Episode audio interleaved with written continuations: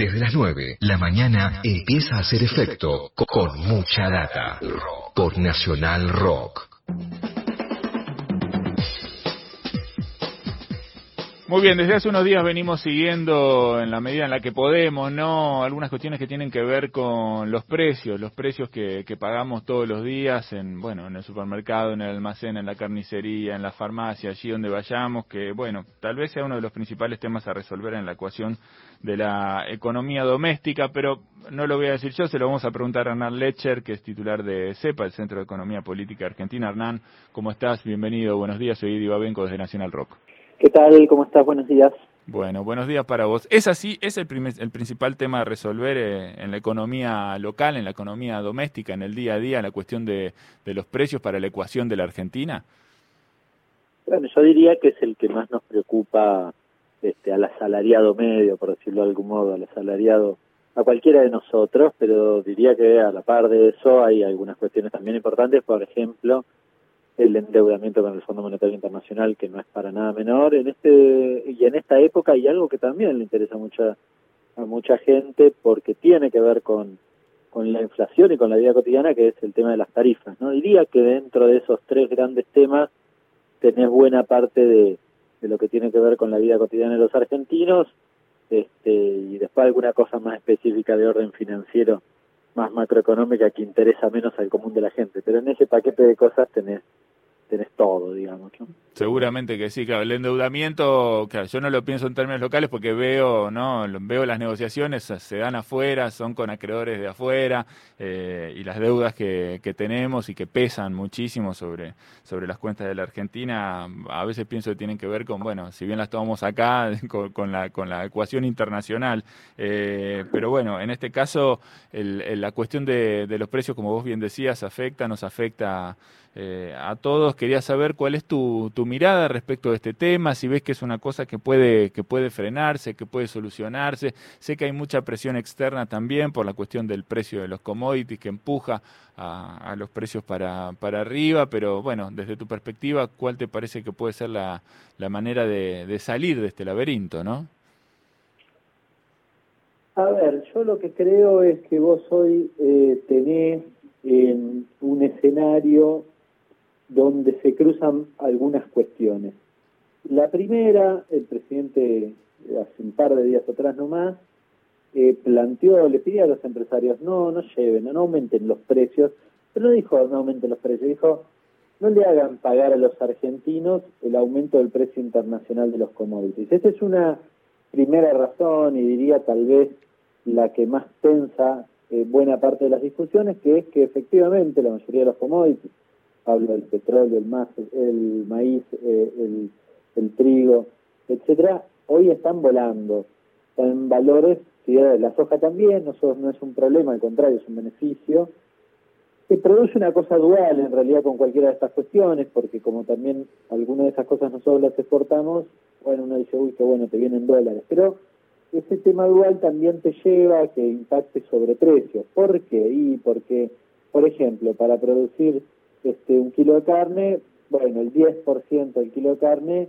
es maíz. En algún momento del proceso de producción de la carne, vos engordás, se llama feedlot, engordás el, el ganado. Bueno, lo haces con maíz. Entonces, si aumenta el precio internacional, como lo podés exportar o vender acá, acá lo vendes al mismo precio internacional, entonces si en Chicago aumentó, acá te aumentó la carne, para ser sencillo, que es un poco lo que pasó, ¿eh? no, no, no exagero. Conclusión, allí tenés un primer tema, este, y después yo creo que hay un segundo tema que está relacionado y que se cruza con esto, y que es lo que podríamos denominar puja distributiva, es decir, un escenario donde empezás a recuperar la actividad económica, paradójicamente en el inicio de la segunda ola de COVID, pero la verdad, para ser preciso, hace varios meses ya que vos tenías niveles de actividad eh, cuasi prepandemia, salvo en algunas actividades, incluso superiores a prepandemia, bueno, empieza a haber una recuperación de la actividad significativa y una incipiente recuperación del salario. Lo más fácil para quedarse con el esfuerzo del salario eh, para, para un empresario concentrado, no para la pyme que no tiene ese poder, pero para un empresario concentrado es remarcar. Seguro, por eso pensaba, perdona Hernán que te interrumpa, pero pensaba, eh, a propósito de este discurso que vos mencionás de, del presidente, diciendo, bueno, eh, no le hagan pagar a la gente. Yo me imagino algunos empresarios viendo eso por la televisión, tomando whisky y soltando una carcajada, ¿no? Como diciendo, me están pidiendo a mí que no quiera ganar plata, que no me la quiera llevar toda, cuando en realidad es como, está en el, está en el ADN, ¿no? De, sobre todo los empresarios más poderosos de la Argentina. Yo no hago juicio de valor sobre eso. Yo no digo ni que sean buenos ni que sean malos. El empresario, como bien decís, está en su género, pero digo, cualquiera de nosotros tal vez en su circunstancia lo haría, quizás me parece lo que apela el presidente es eh, que estamos en pandemia, digamos, moderen un poco esta cuestión. Y de todas formas, más allá de esto, que creo que si querés lo podemos englobar dentro del marco de lo que podríamos denominar como diálogo, que me parece muy bien y oportuno. Ahora bien, yo creo que el cascabel al gato se lo ponen las, las regulaciones del Estado. Hoy, salió en la tapa del diario La Nación que aumentaron no sé cuánta cantidad de regulaciones del Estado, ¿no? Un escándalo para la mirada de la nación, y sí, para la mirada de la nación obviamente.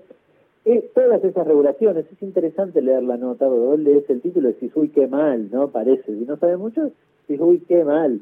Este, tiene una connotación claramente negativa. Ahora, cuando lees la nota, te fijas, todas las regulaciones son para defendernos a nosotros, a los consumidores o a las pymes.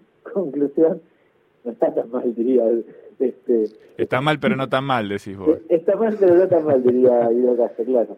Eh. eh, efectivamente, ahora, cuando, en serio, cuando lees la nota, te das cuenta que el titular es claramente tendencioso y que esa regulación nos defiende a nosotros. Yo insisto, yo creo que en la discusión de precios, la cuestión es la regulación definitivamente, y la, intencionalidad que vos le des a la regulación, a mí me pueden acusar de prehistórico y me hago cargo, no tengo problema, porque creo que hay que hacer controles territoriales de la cuestión de precios. Y no solo en los supermercados, y no solo en el precio final, sino también en la formación del precio, porque estos pulpos gigantes, en la Argentina, mira, vos entras al supermercado y de todo lo que tenés en la góndola, todo lo que tenés en la góndola, el 75% lo hacen 20 empresas 75% es en 20 empresas. Lo cual, bueno, no estábamos hablando de la primera vuelta de mi casa. La primera vuelta de mi casa está viendo cómo caray le compra a alguna de esas 20 empresas algún insumo o la distribuidora sin que lo masacren.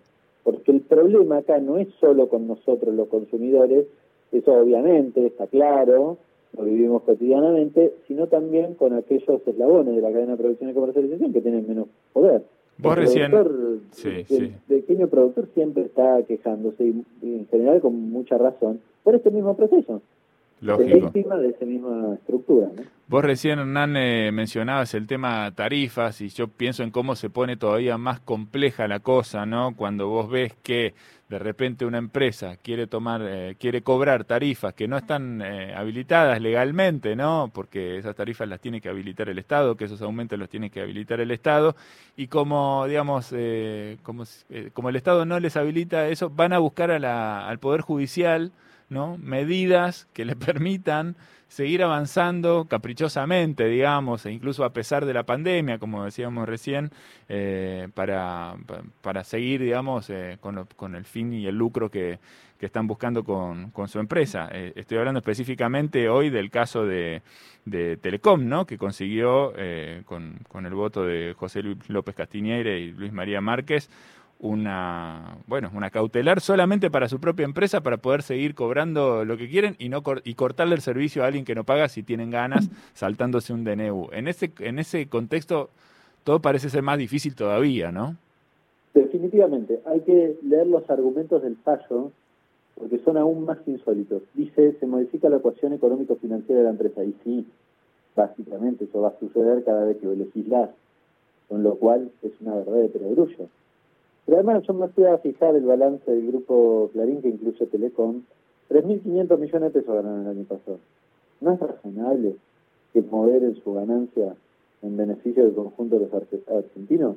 Porque cuando habla el fallo de modificar el, la ecuación económico-financiera, lo que no dice es que ganaron plata, cuando el resto de los argentinos, la verdad que el año pasado no buena parte no nos fue bien. Entonces, me parece una desproporción absoluta y además tiene la perla adicional que incluye el fallo es que, bueno, no se puede, no puede aplicarse de manera obligatoria esto del, del PBU, eh, que es la prestación básica obligatoria, este, universal, que, te permite una prestación, eh, digamos, económica de acceso, que, que garantiza el acceso a, a la conectividad, ¿no? Con, un, con una tarifa relativamente accesible. Conclusión, es un escándalo, es realmente para mí es escandaloso, pero evidentemente lo que está ilustrando es que hay un sector de la justicia que poco tiene que ver con los argentinos. Por esto que les digo, ¿eh?